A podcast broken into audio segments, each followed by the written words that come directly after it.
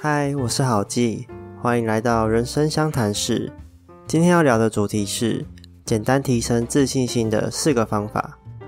自信心是我们从小就需要培养的能力，但我们小时候通常都会被约束，我们要谦虚，要礼让，做任何事情前都要优先考虑一下别人的心情，结果反而让我们变得更不敢表达自己。有些人可能从小就会被要求闭嘴，不能多话；有些人可能表达自己意见的同时，却反被责骂或批评。在这样的环境下，要培养自信心，本来就是一件很困难的事情。小时候没自信就算了，长大后进入社会才发现，原来自信心是这么重要的能力。缺少自信，可能连一笔生意都谈不拢。你想改变自己，让自己变得有自信一点，所以刻意去装扮自己，假装自己过得很好，假装自己什么都懂，但那终究也只是伪装的。你装得越好，你的内心就会越自卑，因为只有你自己明白自己有多糟糕。大家喜欢的我，只是装出来的我，我其实没那么好。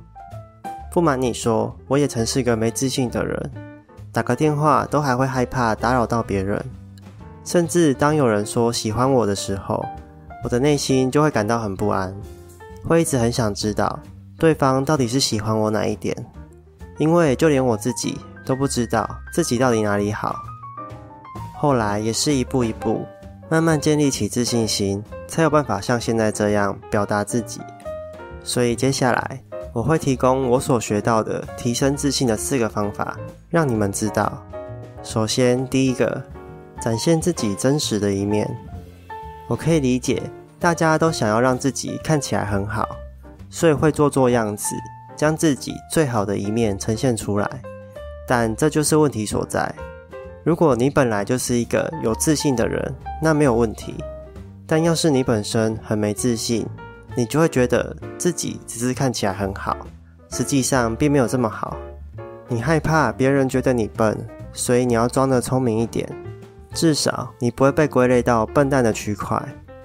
你害怕别人觉得你不好相处，所以刻意迎合别人，至少你不会被当成是难相处的人。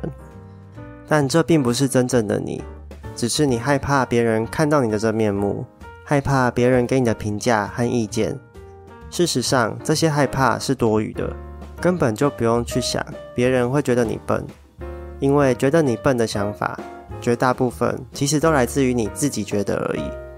你可能会以为只有赢过别人才能得到自信，这不完全正确。你很可能会因为赢了面子而输了里子。其实低姿态的请教，一般人通常都会乐于教导你或为你解答，这样反而能够赚到好人缘。若是真的有人觉得你笨而鄙视你，那正好你也可以和他们保持社交距离啊。很明显，他们就不是什么好朋友。而且，当你平时就展现出自己真实的一面时，你就会发现，其实大家根本没那么在乎你。我认为真正有自信的人是能够自嘲的人，像那种会拿自己的长相开自己玩笑，或是会拿自己的糗事当笑话讲的人，我都觉得很厉害。他们并没有因为被嘲笑而受伤害，而且还可以大辣辣的把自己的玻璃心碎片拿出来给大家看，这就是一种自信的展现。而这一点，我自己还在学习当中。因为我的糗事讲出来都没有人会笑，我想一定是这件事还不够糗，我要好好反省一下了。接着第二个，真心的称赞别人，称赞可以提升自信心。你可能会觉得很妙，但我自己实际测试过的效果真的非常好。这就要讲到镜中自我的概念了。这个概念是由美国社会学家查尔斯库利所提出来的。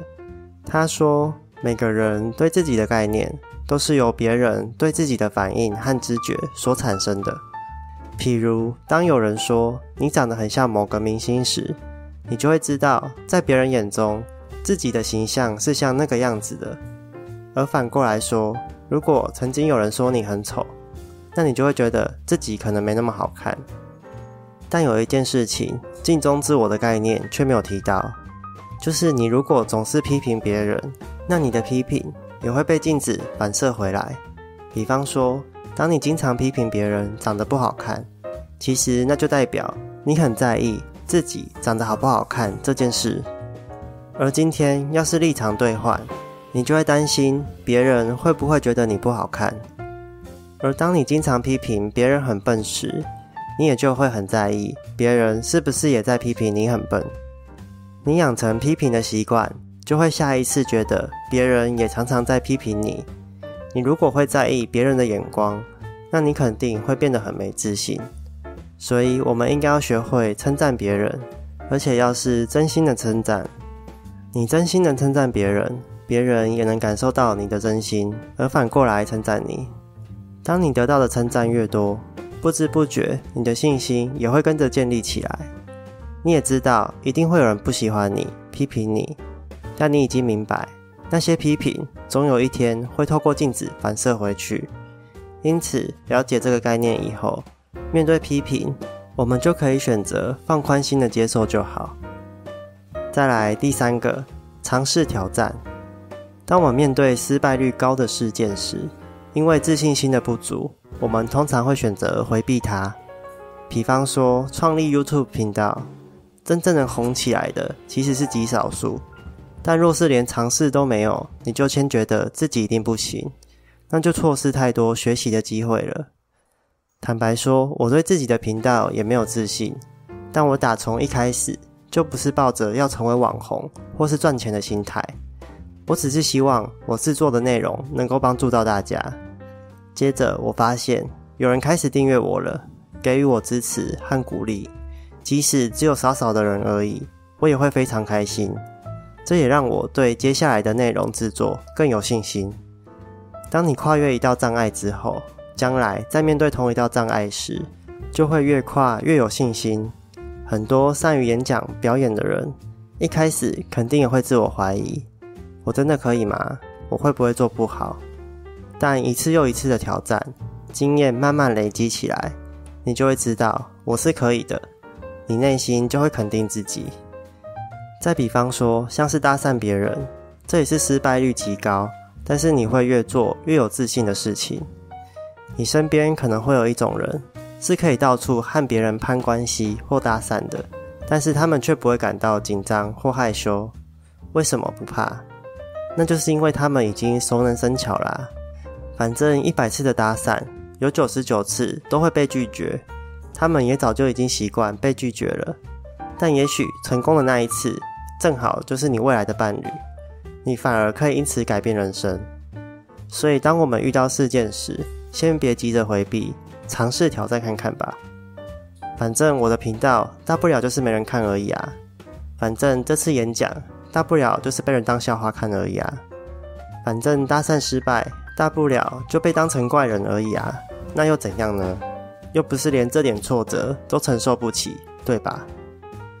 最后第四个，肯定自己。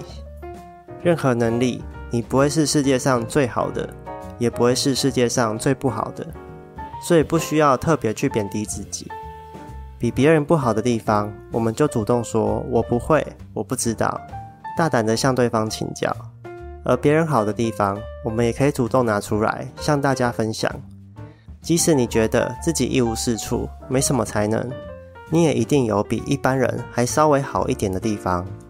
像现在网络上都有很多做菜的影片，其中你可能很擅长煮汤或是做面包，那就可以拿来教学或分享啊。就算真的有一种人什么都输别人，那这也是一种特色啊，你可以把它发挥出来。我就是躺平族嘛，我就是烂嘛。即使是一个平凡人，只要能够肯定自己，过得快乐，那你自然就能散发出自信来啦。以上就是四个提升自信心的方法。最后，让我们总结一下吧。第一个，展现自己真实的一面；第二个，真心的称赞别人；第三个，尝试挑战；第四个，肯定自己。希望这支影片能帮助到你。听完你有什么感想呢？欢迎在底下留言。喜欢的话，你也可以帮我按赞、订阅、加分享。谢谢你这次的收听，让我们下次再见，拜拜。